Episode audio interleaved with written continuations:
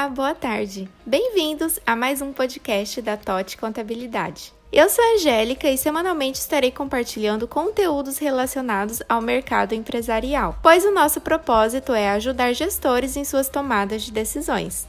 No episódio de hoje, vamos falar sobre os desafios enfrentados pelas empresas em relação à gestão de pessoas. Nos dias atuais, é impossível falar de desafios e mudanças sem citar a pandemia em que ainda estamos vivendo.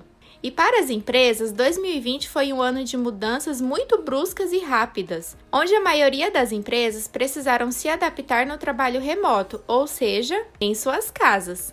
Antes da pandemia, o home office já existia e muitas empresas trabalhavam dessa forma. Porém, para muitos segmentos foi e ainda tem sido um grande desafio, principalmente relacionados à gestão de pessoas, pois foi preciso planejar e estruturar um ambiente de vivências e de trocas mesmo à distância, enquanto tudo já estava acontecendo.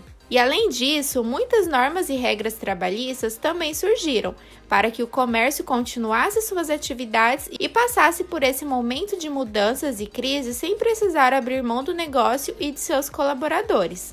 Infelizmente, com a pandemia e todo o processo de estar em casa a fim de prevenir a saúde física, a nossa saúde mental também foi bastante afetada, principalmente com as incertezas sobre o futuro. Então, as empresas precisaram priorizar cada vez mais a saúde dos seus colaboradores como um todo, através de acompanhamentos psicológicos, exercícios de relaxamento, momentos de descontração e muito mais. Tudo para que seu colaborador se sinta seguro e acolhido mesmo à distância.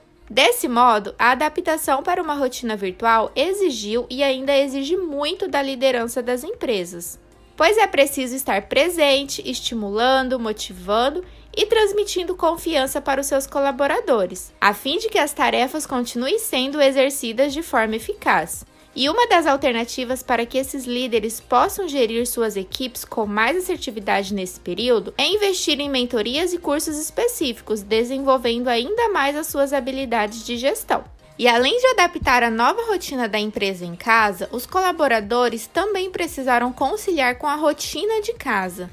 Afinal de contas, as crianças também estão em casa nesse período, e desse modo, a gestão de pessoas precisou enxergar tudo de uma nova perspectiva, com mais empatia e flexibilidade, mas sempre deixando claro os objetivos e metas da empresa. De fato, a comunicação sempre foi um desafio para a gestão de pessoas.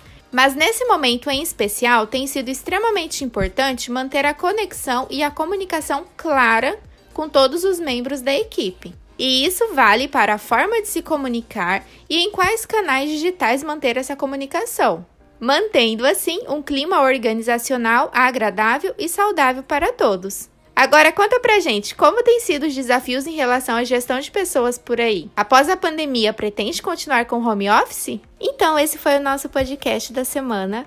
Acesse o nosso Instagram, th.otcontabilidade e deixe o seu comentário lá no nosso feed também. Ficamos por aqui e até a próxima semana.